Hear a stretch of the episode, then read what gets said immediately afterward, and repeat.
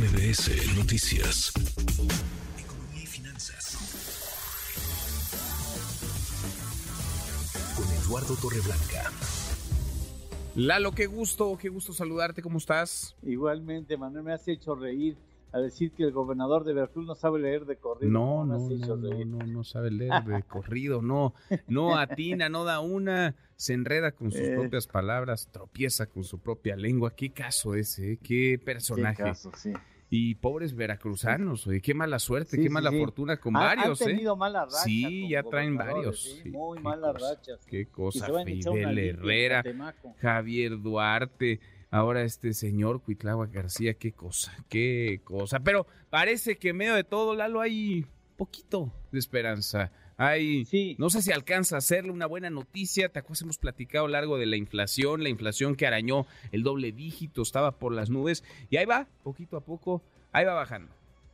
Sí, hay buena información. Precisamente hoy que da a conocer el INEGI la inflación correspondiente a la primera quincena de junio. Sí. El Banco de México determina mantener sin cambio la tasa de interés de referencia. Es que hay buena información porque la inflación general anual en esta primera quincena llega a 5.18% con un avance quincenal de 0.02%. El año pasado estábamos en 7.88% en este nivel del año.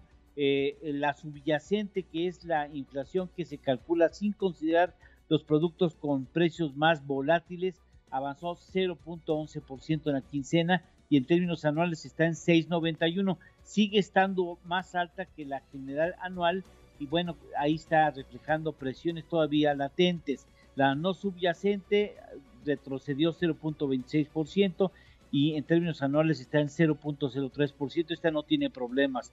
Eh, los eh, rubros con mayor incremento, alimentos, bebidas y tabaco, con una inflación anual de 10.67%. Agropecuarios han cedido, fíjate, están en 3.19 inflación anual Sí. contra el año pasado estábamos en este nivel en 14.31%. Frutas y verduras, ahora la inflación en ese rubro está en 3.67%. El año pasado estábamos en 13.29%. Los pecuarios están ahora con una inflación anual de 2.81%. El año pasado estábamos en 15.12%.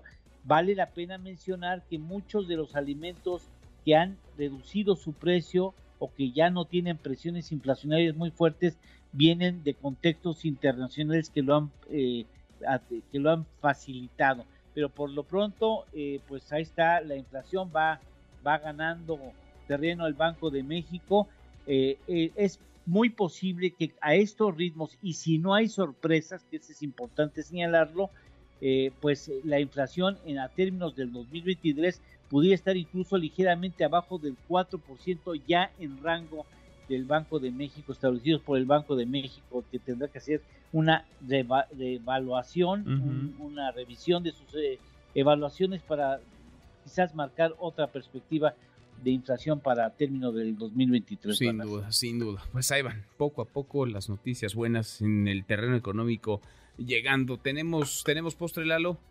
Claro que sí, las tres economías, cuatro economías más fuertes en el mundo, Estados Unidos con 25.3 trillones de dólares americanos al 2022, China en segundo lugar, en esta década, en pocos años más, China va a pasar a Estados Unidos, está en 19.9 trillones de dólares, el tercero Japón 5.17 trillones y Alemania en 4.3 trillones de dólares americanos. Mira, pues sí, qué tamañones, ¿no? De, de economía y sí, todo hace pensar que China superará más, más pronto que tarde, te diría Lalo, a los, Sí. a los Estados Sí. Unidos. En fin, bueno. en esta década sin falta, sí, sí, En esta sin década. duda en esta, en esta década. Abrazo grande, Lalo. Gracias Manuel, buenas tardes, buen provecho. Muy buenas tardes. Redes sociales para que siga en contacto: Twitter, Facebook y TikTok. M. López San Martín.